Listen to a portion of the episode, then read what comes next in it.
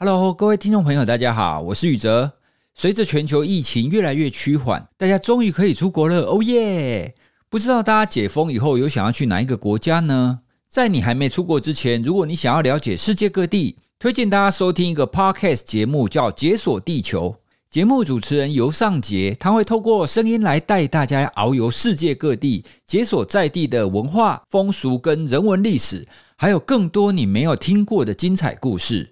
我觉得节目当中想要传递的是，我们可以从世界不同的角落的故事里面，去思考多元文化所带来的意义跟价值，让我们每一个人都可以更有弹性的思考。接受地球邀请的来宾呢，多半是在当地有长时间生活，不仅是那一些我们比较熟悉的东南亚国家、欧洲跟非洲，还有一些冷门国家哦，像是土库曼、摩里西斯、南极等等的。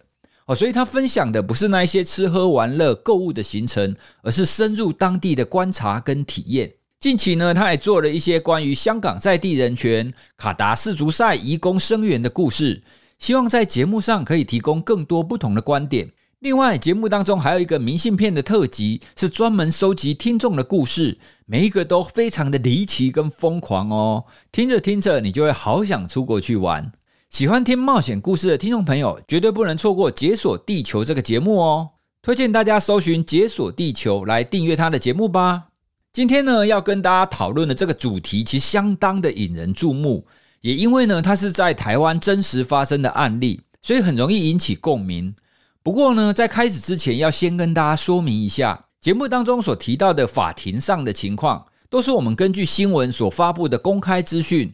来做一个公堂之上假设一下的推演，那这个推演呢，是想要跟大家讨论这个议题当中的艰难之处哦，所以大部分都不是这个案件实际发生的法庭情况哦，我们也没有要为哪一方来开脱这样子的意思，所以请大家不要误会。第二个呢，就是我们讨论的这个解离性身份疾患，或者是我们说多重人格这个议题，其实相当的复杂，目前呢，其实也没有什么明确的共识。可是呢，它却是影视创作以及大众都非常感兴趣的议题，所以呢，我们一共制作了两集。今天呢是第一集，由我跟黄志豪律师来讨论多重人格在司法上会遭遇什么样子的一个难题。下一集呢，则是由心理师娜娜与一位精神科医师来跟大家聊聊传说中有二十四个人格的那一个比例，到底是不是真的呢？从精神医学的角度是怎么看待多重人格的？哦，所以呢，听完今天我们这一集，你应该会出现很多的疑惑，也请你不要错过下一集哦。好，接下来就赶快让我们进入今天精彩的节目吧。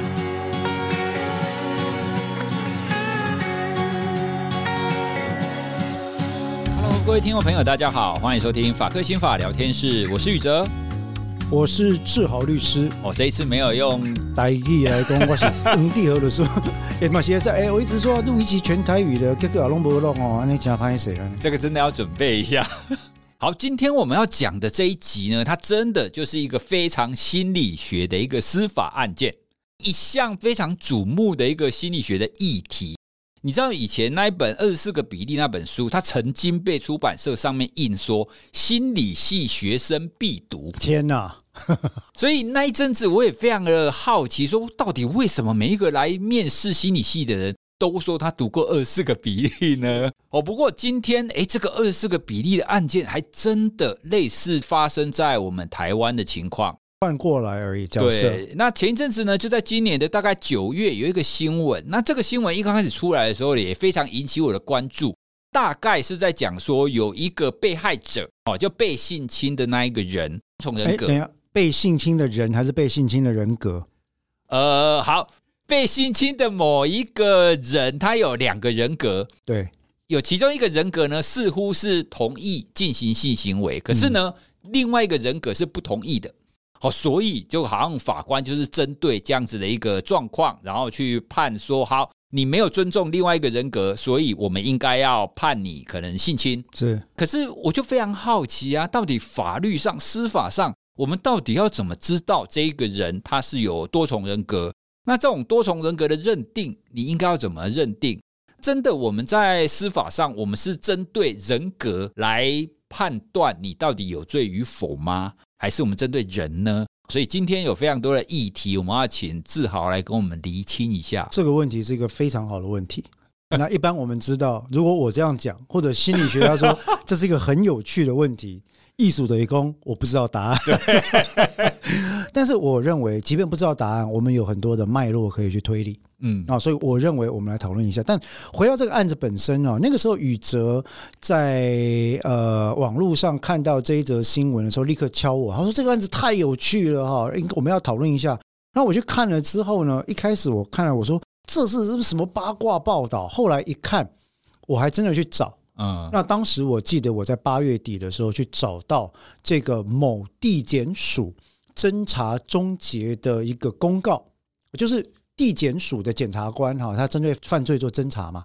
侦查结束之后呢，他通常有三种结果，最常见的是两种结果，一个叫起诉，我代表国家来告你；一个叫不起诉，我代表国家觉得没有必要告你。嗯，那我在侦查终结的结果里面找到这个案件，因为当时只有这个案件出现，它是同时涉及了所谓的解离性人格疾患或障碍症，以及强制性交罪名被起诉的案件。所以我知道是这个案子哈，那这个案子呢，有几个讯息跟大家做一个简单的一个补充啦。第一个，这个案子本身应该是才进一审不久，然后目前有可能还没判，我不确定啦，我不确定，因为后来资料还没找到。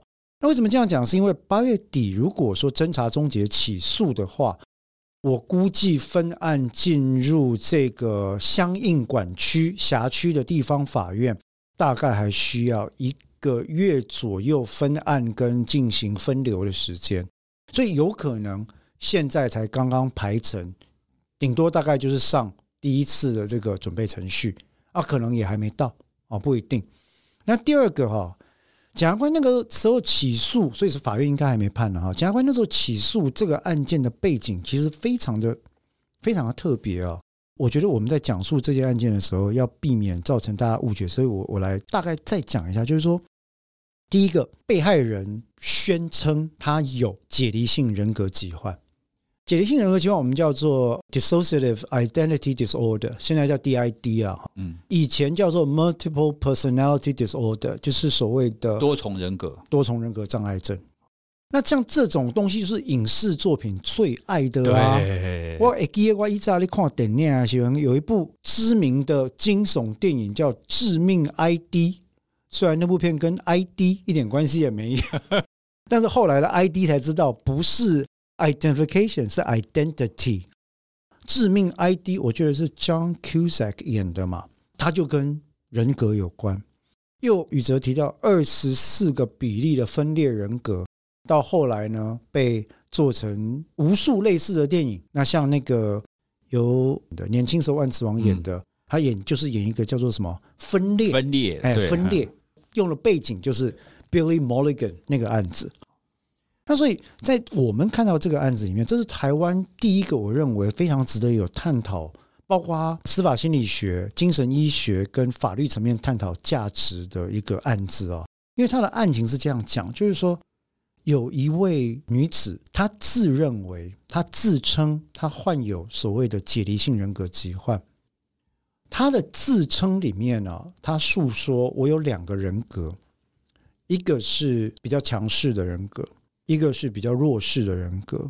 然后呢，丈夫默许她用这样的身份在网络上进行婚外的自由的交往，任何形式的交往。哎。等等，你的意思是说，丈夫跟其中一个人格结婚，但是丈夫允许她用另外一个人格出去跟别人交往？不，没有讲的这么细。OK，对，所以丈夫可能就是单纯的跟她讲说：“哦，没关系，我们就是开放式关系。”OK，哦，那嗯，我们互不过问啊，那你你就交朋友，你就自己去，你自己判断哈。后来她确实在网络上认识了另外一个男性，然后据这位女性的说法是。她认为自己有两个人格，她也曾经告知对方有两个人格，然后呢，比较多时间出现的这个人格是跟这个男性交往的人格，但是似乎他的透露的讯息是，我的另外一个人格并不希望跟你发生性关系，但是常常出现的这个人格，我们叫 A 人格好了，他是愿意跟这个外面认识的男孩子交往，并且两个人合意。发生性关系。所以撇开所有的道德议题不谈，他的背景就变成了：如果说有一个人宣称他有两个人格，其中的一个人格自愿跟第三人发生关系，可是这个愿意发生关系的人的 B 人格或者另外的人格不愿意跟那个人发生关系的时候，那么我们怎么判断这个性关系发生的合意到底是真的合意，还是没有合意，还是一半合意？为什么这个问法很重要？因为今天我们在讨论到刑法上强制性交罪，我们现在已经把它整体的概念叫做妨碍性自主罪章。哦，就是说。我们为什么把这个所谓的强制性交罪等等这种性侵类型的罪哦，改成了一种叫做所谓的非告诉乃论罪？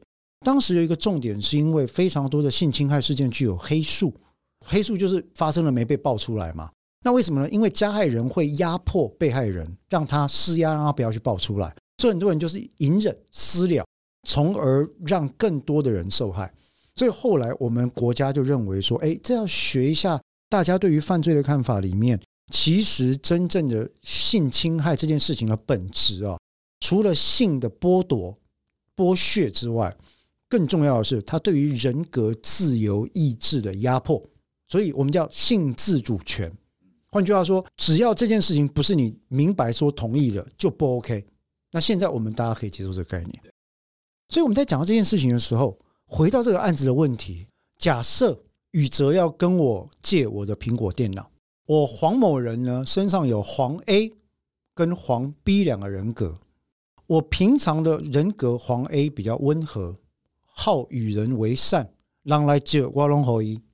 但是我身上的黄逼人格呢，为人非常非常的吝啬，谨守人我分际。我的东西怎么随便借给人？我讨厌别人碰我的东西。那么假设今天我跟宇哲签订了一个契约。决定把我的苹果电脑无偿借给他一个月，当然我签名就是黄某人嘛。对，签完之后一个礼拜，黄逼人格出现去找蔡宇哲说：“你呀，谁准你在我没有出现的时候，未经过我的这个人格的同意，你就把我的电脑财产拿去用？我现在要告你侵害我的财产权益，这个窃盗，你没有得到我的同意，你窃盗或侵占我的资产，而且构成民事赔偿的一个责任。”我们不要讲那么耸动的，不要讲性方面的，我就举我跟宇哲之间这个案例。假设我有两个人格，一个人格跟他签了合约，愿意借电脑给他；一个人格跟他说不行，我不承认这个合约的有效性。到底他是有还是没？可是我是跟黄 A 签的啊，那所以这个是黄 A 跟黄 B 的问题，你们两个先去解决好不好？你怎么扯到我这里来呢？可是身为黄 B，我现在支配这个个体，我就跟你讲说，我不同意。为什么？你得到了合意，不是完整的合意啊？啊，对吧？我为什么举这个例子？是因为很多时候性侵害事件会引导我们的情绪反应。对，我透过刚刚这个东西，当然它侵害行为的状况不一样，可是我希望诱导大家思考的这件事情是说，当我们在考虑到这中间的人格变换跟法律上利益侵害的关系，还有人格的主体性判断的时候，如果我们可以用比较冷静的方式来做逻辑思考，会比较好。所以我用刚刚我跟宇哲那个借苹果电脑的例子来讲，我们的思考可能可以稍微冷静一点。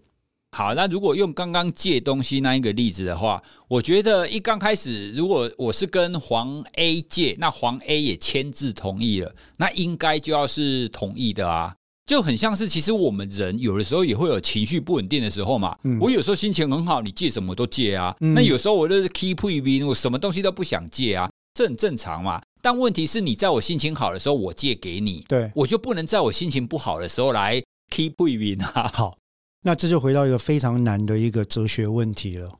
我们怎么样判断一个人是一个人？呃，这个我回答不出来。好，我再 rephrase，我再重新构造我的问题。我们判断一个人之所以是一个完整的人，是因为在我们的躯体里面住着一个看似完整整合的人格。大致上，我们我想我们两个可以同意这件事嘛？可是我想我们也可以同意另外一件事情是，人格的形塑，在我受到心理科学训练，跟宇哲受到心理科学训练的过程里面，我们都读过无数的人格形塑理论，我们都可能可以接受一个概念是，人格有不同的面向。是，例如说，我作为一个爸爸的时候，我的人格面向会是某一面出现；我作为一个律师的时候，我人格是另外一个面向出现。我们可以接受嘛？啊，那如果这些面向的分歧逐渐加大，而以至于他们各自分裂成为一个身体里面不同的意念主体的时候，就是不同人格的时候，我应该认为谁具有主导的地位呢？还是人格都可以适用平等原则呢？还是人格之间需要讲究主从关系呢？还是没有得到任何决策或决定，没有得到所有人格开会同意之前 无效呢？从这个观点带各位思考，回去先讨论刚刚那个没那么刺激的话题。如果黄 A 人格跟蔡宇哲签订了借苹果电脑的契约，不用钱，借你用一年，对不对？用坏不用赔，可以签这个约嘛？对不对？黄 B 人格下礼拜立刻预说蔡宇哲给我赔来，上面有刮痕，赔我十万。而且呢，你趁我本黄 B 人格不注意的时候，利用黄 A 人格的昏庸榨取他的财务利益，我还要告你诈欺罪，民事你再给我赔十万，他构成吗？那以宇哲刚刚的语气，如果单纯从这个例子来讲，好像这样子的主张会让。跟有多数人格或者单一人格不同面向的人打交道的过程里面，会出现很多不稳定性。对啊，对吧？哦，不稳定性会导致交易关系跟法律关系的不稳定。所以，似乎宇哲以一个非法律人的观点来看，你会觉得说：哎，那这样子你不能用 B 人格来否定 A 人格做的事情啊？我怎么知道你哪一个人格对外有什么效力？对啊，我只信赖的就是你黄某人来找我。当场签了字，你里面是什么人格？那你加的是关我屁事？对啊，你要自己去搞定啊。好，你说的哈。嗯，来回到性侵害的案例，你觉得今天如果 A 人格同意了外面的男子 X 跟他发生性关系，发生到一半的时候，A 人格退尬，退价。不好意思，我没有不敬，我只是刚刚突然想到这个名词，我觉得很很吻合。A 人格消失，B 人格出现。那个时候，A 男子还在 B 人格所居住的身体的里面。B 人格说：“你给我 stop，现在是性侵害。嗯，我拒绝跟你发生关系。啊，就停啊。好，停。但是他已经构成性侵害了。对啊，那怎么办？那这样构成性侵害吗？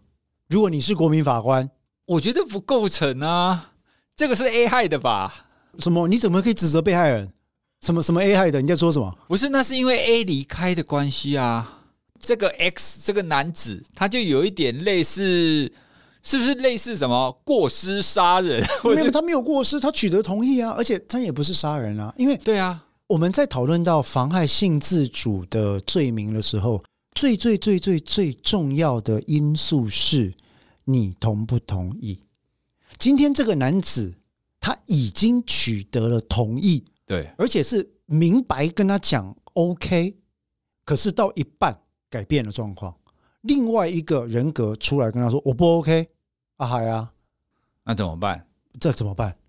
听说这个案件引发了医界跟法界非常极端的看法，大多数担任检察，因为这个案子后来是很简单了，案件的结果是啊，这 X 男子他被起诉强制性交。二百二十一条，而且重罪哦，基本上是重罪，抱歉哈。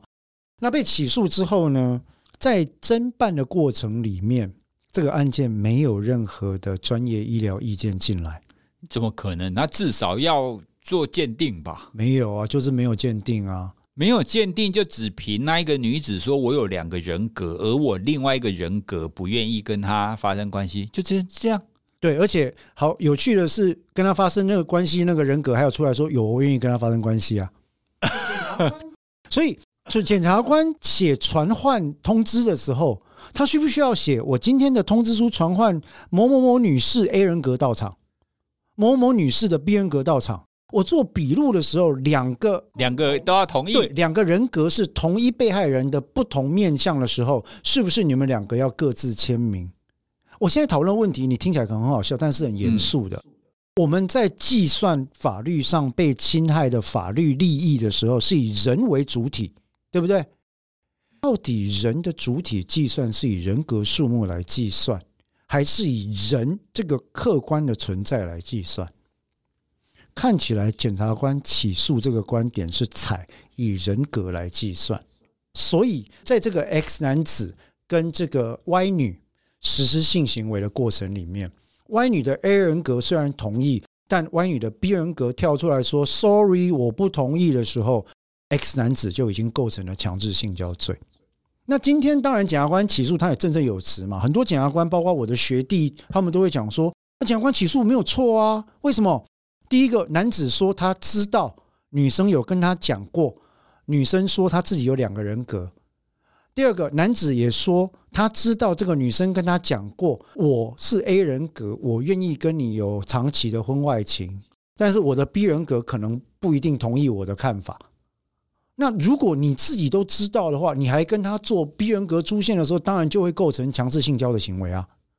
因为我们保护的是人格对这件事情的主导自主权呐，不是单纯的性行为本身啊。法律的规范就是这样啊，对不对？这是检察官的讲法。但是我们刚刚讨论到另外一个问题是医疗学界跟心理学界的讲法。采证的部分我们先不讲，那就是什么呢？第一个最尴尬的事情是，我们都知道，DID 就是所谓的解离性人格障碍这件事，或者是以前叫做多重人格疾患或障碍症这件事，在临床上非常难判断，而且非常非常的少，而且就算判断出来的争议也非常非常的大。第二个，我们没有非常具有高信效度的工具。来判断这是真还是假。二十四个比例那个后来有个争议嘛，哎，里面很多东西都被认为是治疗师去诱导所制造出来的东西。那所以说，我们今天无意去评论这个个案本身，我不想做这件事，因为那没有必要嘛，哈。我想要讨论有趣的学理问题是说，哎，那所以第一个，当我们在判断有关于强制性交罪、侵害就被害的对象的时候。如果有两个人格，一个同意，一不一个不同意，我是不是就推定构成强制性交罪？这符合无罪推定原则吗？这符合人作为犯罪主体跟客体被害的基本理论吗？如果我今天不是两个人格，而是二十四个人格，有十三个同意，有十一个不同意呢？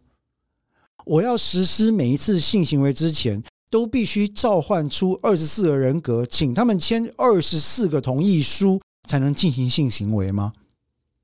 我的问题听起来可能很荒谬，可是我的逻辑是一贯的，因为我希望带大家想一个问题，就是说，法律跟心理学跟精神医学之间的距离其实没有那么远，可是我们关注的事情一旦到人上面，就会出现非常多的面相，尤其人是一种很很有机的、常常在变化的东西啊，所以在这个意义上面，我刚刚的问题，那是不是如果？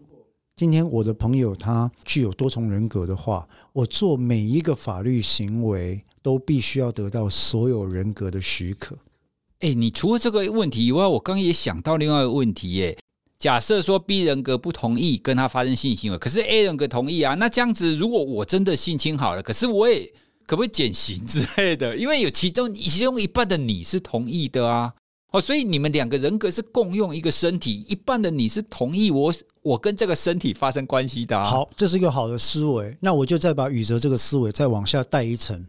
我们都知道，在 DID 的解离性人格疾患的理论里面，很多时候在临床上真的被判定有的案例呢，他们常常观察到一个现象是这个。居住在同一个躯体之间的复数人格，他们往往会有一种主从关系的存在。嗯，对，有一些比较强势，它不一定是原始人格，它是衍生人格哦。因为我们常常看到原始人格比较弱小，而衍生出比较强大的衍生人格来保护原始人格的状况。这个案例里面到底有没有从属关系？人格之间的从属关系，如果有的话，谁可以做决定？是以人格的出先优先顺序来做决策权的优先排序，还是以人格之间从属的强势弱势来决定他们人格的排序？应该要以谁出现的时间比较长啊？也就是在先的嘛？对，理论上是这样子啊。因为如果就这个身体嘛，这个身体一天二十四小时，A 使用了二十三个小时，B 才使用一小时啊。那理论上应该要 A 决定啊。那你的意思是，那二十四分之一就不重要？也不是不重要，应该是说，当我们要去思考它的整个整个比例的时候，它当然应该要主要使用者要负责任嘛。对，这也是一个思考方式，对不对？但是这又回到我们一开始讨论到了那个最短的那个问题嘛：人是什么？人格是什么？我一直认为啊，我我在大学接受心理学的训练的时候，让我最感到有趣却也无所适从的，就是人格这堂课。对啊，personality，我修了从。初阶入门到人格专论，到不同的啊，你去看各个学派，然后去讨论，到后来出现所谓的大五，然后一大堆无为不为，到后来现在那个 MBTI 测验，我哈，呃，我一直在思考一件事情，是说人格这个概念究竟是什么东西？它是可拆解的吗？它可以随时被组合回来吗？因为我们都知道，另外一个临床上的事实是。在进行 DID 治疗的阶段性目标或者最终目标的重点，往往是把分散的人格，因为我们的理论是这些人格是从原始人格里面剥离衍生的、衍生出来的，有点像一只一一棵树，有没有啊？就分支嗯出来。所以我们希望人格的统合性完整的时候，我们就是想办法把这些分离出来的枝丫或枝干粘回去。让它变成完整的一个人格，所以治疗解离性人格疾患的重点是什么？消灭衍生人格。可是我要消灭的对象，如果今天我对于衍生人格实施未取得同意的性交行为构成了性侵害的话，那么消灭衍生人格的行为构不构成某种程度的犯罪？也是杀人呢？是是是，我不敢讲是杀人。因为他没有客观上的死亡，他构成的是主观上的人格死亡，对不？对啊，你消灭了一个人格啊。对啊，那消灭人格构不构成我们在法律上对于人性尊严保障的违反？我们之所以有侮辱罪、公然侮辱罪跟诽谤罪，就是因为，哎，你对我的人性尊严造成伤害啊，我的心痛不亚于我的身体痛，好不好？哎，等一下，我想到一个解法了。来，也就是说，今天如果假设你黄某是多重人格，那我同时取得你各个人格的同意，你们所有的人格都同意我把你融合成一个，那就可以了，那就没有所谓的犯罪的意图啊，因为你自己同意你要融合到。代机不是蔡宇哲老师去许愿在你干单。呃，就萌姐哈，我现在是黄 B，我就要问蔡老师，老师，你现在是叫我给你开同意书，把我消灭掉？我会用融合的这个概念，哎，融合之后我就没有我了呢？你还是你啊？我才是强势的黄志豪，我才是美好的黄志豪啊！我讨厌看到弱势的黄志豪啊！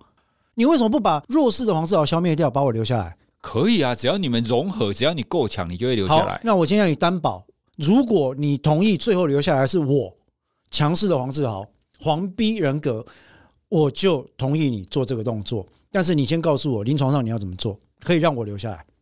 哎、欸，可是我觉得这样子又会有一个衍生的问题呢。我现在好啦，我我就跟你签啊。那签了以后，就像你讲的啊，到底到你整个融合之后，如果我我以心理学家的一个观点说，对你，你主要就是黄 B，但问题是你黄 B 不认为你是黄 B 啊，那这又出现另外一个问题啊。哎，对，这样子我们就绕太远了。听众朋友可能会觉得我们到底在讲什么？对，但是但是宇哲，我们的讨论是有意义的。因为我们回头来讲，我们讨论的是人格这件事情，它的一个有机程度、它的弹性程度、它的演变程度，这件事情是我们一直在考虑的哈。曾经有一个非常重要的哲学思辨问题是这样嘛？有一艘船，它可以被拆解成一千片零件，我每天换一片，请问一下，到一千零一天，它还是原来那艘船吗？嗯，人格问题一模一样。对，有一个人。哦，黄某，我在三岁的时候，假设开始我初始人格形成可见具体的改变阶段，每天每天我改变一点，我到了五十岁还是黄某吗？你会说啊，你就是你的名字啊？对，那是因为我具有统合的记忆、认知功能、决策能力，以及我透过这个记忆去形塑、投射我对自己的看法。我在别人眼中看到我自己，在跟我自己认识的我自己做形象的统合，因此形塑我的人格，对不对？可是如果今天我在人格发展的过程出现了分裂的状况，为了逃避痛苦，为了避免压力，我开始做出各种逃避的情况，最后这个分裂已经过了一个 point of no return 不可回复之点，我的人格出现了分裂，这是一种 coping mechanism 嘛，对应策略嘛，哈、嗯。我开始认为我不是黄某啊，我是林某。我我爱讲台语，我是林某，我不是黄某，我不是黄某人。我做讨厌黄某人，我来讲，我想讨厌的那讲国语的黄某人的人格，输了。你这已经不是分裂，你这是附身。不是我，我我这个，你这比较像是我们以前听过的，这是什么什么什么东西附身吧？你这不不是？我但但我我刚刚是表演的太过分了嘛？但是但是我就要说，因为这个议题真的非常有趣。我们在思辨的过程，你就会想到说，好，人格在演变的过程里面，你如何去确定它的同一性？嗯，而这个同一性又是什么？我们判断人格同一性或者人格整合性的标准在哪里？如果我们承认，我记得我曾经读过，而且我也认为是真实，因为在我身上有用。就是说，心理语义学这件事情，他会去讨论人在操不同语言的时候，会诱发出人格里面不同的对应层面。例如说，我的小孩都认为，我讲台语的时候，骂起人来特别的凶猛。但是也有长辈认为，我讲台语的时候看起来特别文雅不讨人厌。哦，那有些朋友认为说我讲英语特别的好听，但是有些人觉得你讲英语特别的叽歪。哦，anyway，大家的看法不同。好，我的重点就是，如果确实我们人的不同面向会在不同的情境因素底下被勾勒出来的时候，那我们怎么样去判断这些？是不是同一？需不需要整合？以及该不该由外力介入来做评价这件事？甚至，我今天要讲一个更极端的案例。回到刚刚那个案例好了，如果我有本事召唤出 A 人格来法庭做以下的证词，法官啊，我确实我的认知我有两个人格，可是 B 人格是衍生的，而且他对我强势的霸凌我很讨厌，我根本就跟 X 男情意相投。我的老公也都接受，都没有讲话，所以没有什么强制性交的问题。这第一个，第二个，我才是原始人格，B 人格根本没有资格在那边说三道四。第三个，我认为 B 人格就是蓄意诬陷 X 男，他看不得我跟 X 男快乐的在一起。为什么？他是一个没有人喜欢的人格。呵，花光没拉破，然后检察官就要试着传唤传逼歪女的逼人格逼人格。真的被叫出来了，尴尬。下来他说：“A 人格懦弱，欠缺性自主，啊，不知道性别解放的真正意涵是什么，彻底的把女性物化。我无法忍受她的物化，才衍生出这个强势人格保护她，我才是她的最佳利益。” 好，B 人格也讲了。好，来，法官怎么判？两个 A、B 人格我都给你充分陈述了嘛。我还尊重你们的正当法律权益，两个人都陈述哦，你要怎么办？哎、欸，可不可以判他强制治疗 啊？人家叫叫医生治疗完，你不要检讨被害者，不是要我的强制治疗的概念是叫让他们两个可以取得共识。另外一个问题，现在有很多 CRPD 的保障者在主张，如果你在没有取得经障者本人的完全同意底下，是不可以施以强制治疗的。你被供，我来跟你供来。今天你如何取得所有人格的同意？就一个一个叫上来啊，叫他转换上来啊，然后跟他小以大义，说你们要这样融合才会。但是宇哲，你刚刚讲的已经不仅仅是小以大义，已经激进诈骗了，对不对？哦，我会保留你。结果你对 A B C D E F G 每个人都说我会保留 A，我会保留 B，我会保留 C，我会保留一直到 G。但是后来你发现你融合之后人格，从 A 到 G 都不是，因为他们是 A。加 B C D E F G，所以它并不是 A 或 B 或 C 或 D 或 G，所以你对七个人格都说了谎？不会啊，我们从完形，我们从完形心理学上，我们可以知道整体是大于部分和啊，所以你你这个整体的确是你的部分和，但是又大于啊，对不对？来，蔡老师，请写一个法庭之友意见书呈给本案的法院。立来公完形心理学。包括也打鉴定报告丢在你的脸上没有？我们刚刚当然是两个大叔在讲，有一部分是讲干话，我要强调是有一部分我们是很认真的，就是说人格这件事情在法律上它会出现非常多的难题。嗯，那在这个案子里面呢，其实检察官的起诉这件事情，我个人认为，嗯，我不对起诉的判断做评论，但是我对于调查的过程，我认为有点早了，太快了些。这个早了或快了这件事情，对于本案涉及性侵害犯罪所造成的检方压力有没有关系？我不知道，我也不敢评论。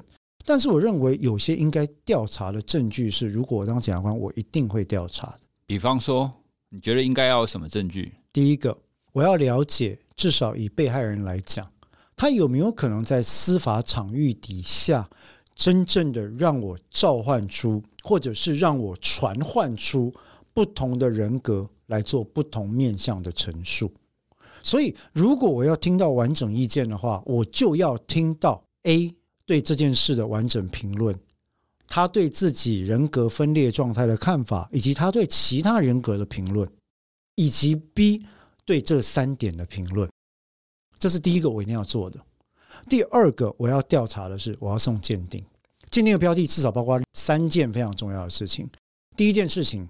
被害人因为自主或非自主因素而误以为自己有这个人格解离疾患的几率有多高？证据是什么？第二个，解离人格疾患的状况，如果以通则来讲，在临床上，我们如何解释人格之间对于单一客体？权利义务行使的歧义，你看我的表情好像我在讲文言文一样，但事实上我就在讲我会申请鉴定的内容。不是，因为你刚刚一面在讲，我一面在想，这不就是我们刚刚在讲，这是没有办法做到的事吗？比方说你刚刚讲的第一点，你要去知道，你要去确认他每一个人格的状态嘛。可是我们也非常清楚，到底他这个人人格是怎么衍生，他到底是怎么变化出来的。他本来就是非常难以厘清，而且你叫心理学家拿出证据来，我们也知道拿不出什么证据啊。对，法律就是这么尴尬。如果真的没有证据的话，恐怕我只能做不起诉处分了。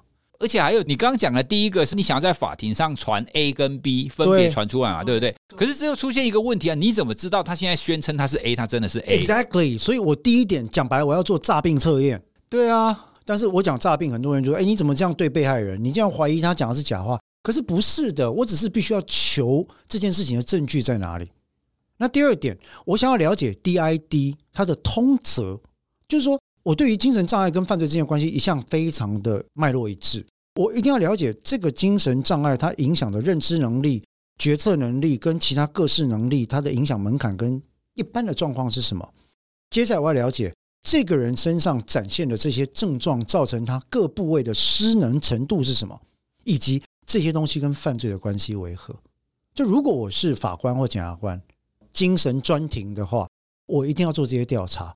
那如果今天我尽了全力做调查，我发现的证据还是没有办法确认对于被告的罪行做出最终判断的时候，依法我只有一个选择啊，我就判无罪或者不起诉啊。为什么？因为没有证据啊。要不然我要硬着头皮起诉，说虽然没有证据，我还是觉得要起诉，这不可以嘛？因为法律人有法律的准则嘛。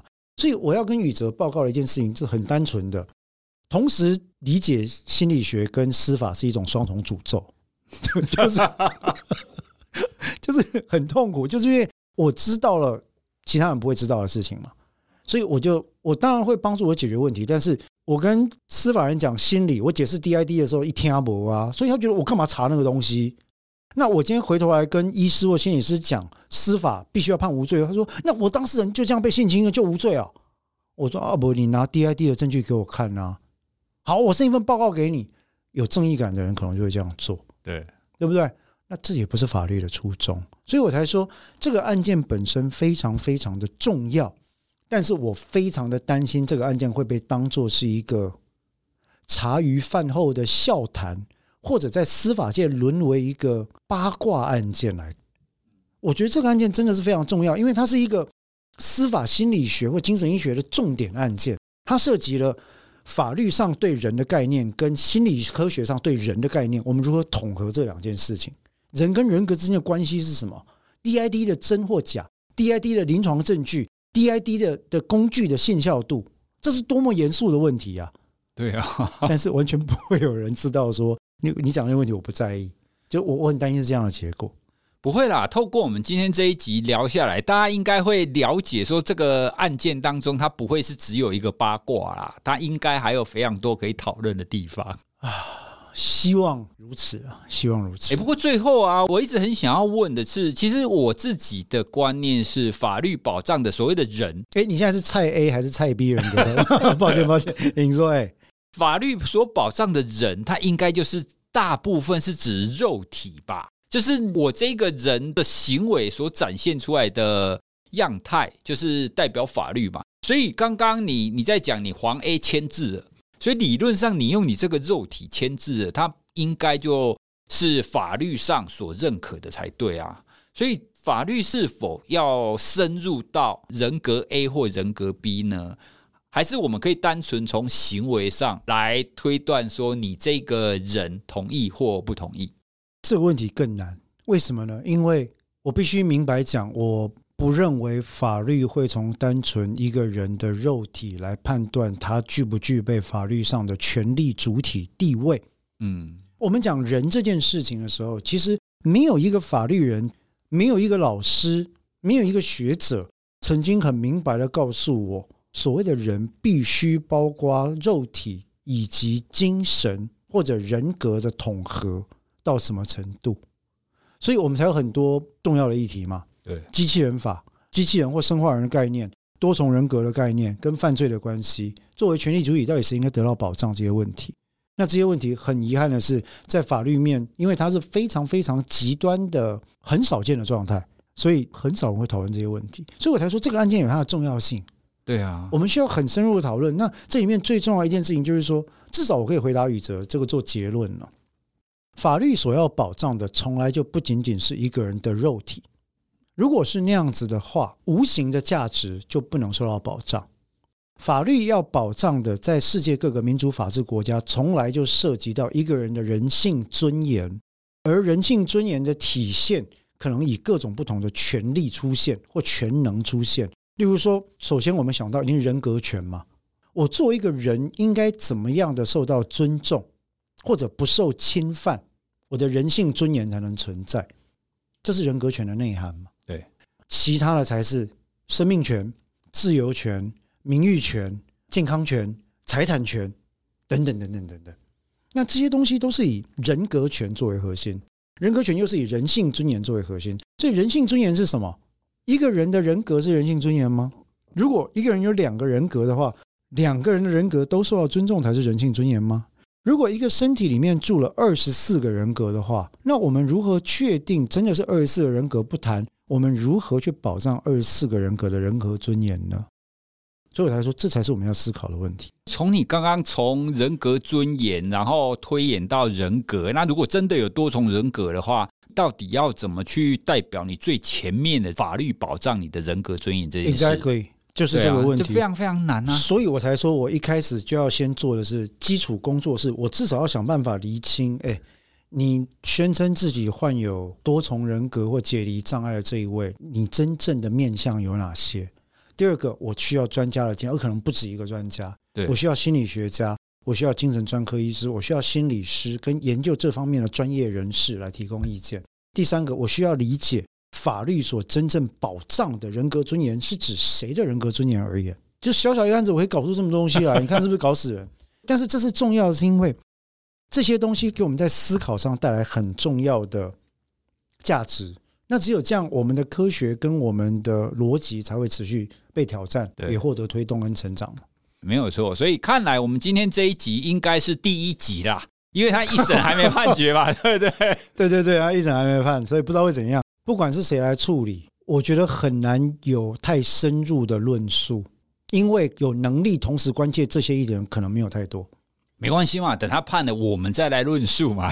对对啊，我觉得也不能说难得啊，就是因为台湾出现了一个这样子，我们一直非常关注的一个议题。当然可要趁这样子的一个机会，我们来持续的关注它，然后也可以顺便跟大众聊一下，这当中确实有非常多艰难之处。对，这个案子不是各位在什么杂志媒体上看到的那么简单，它也不是一个八卦新闻，它是非常有意义的法律议题，也是司法心理学的议题。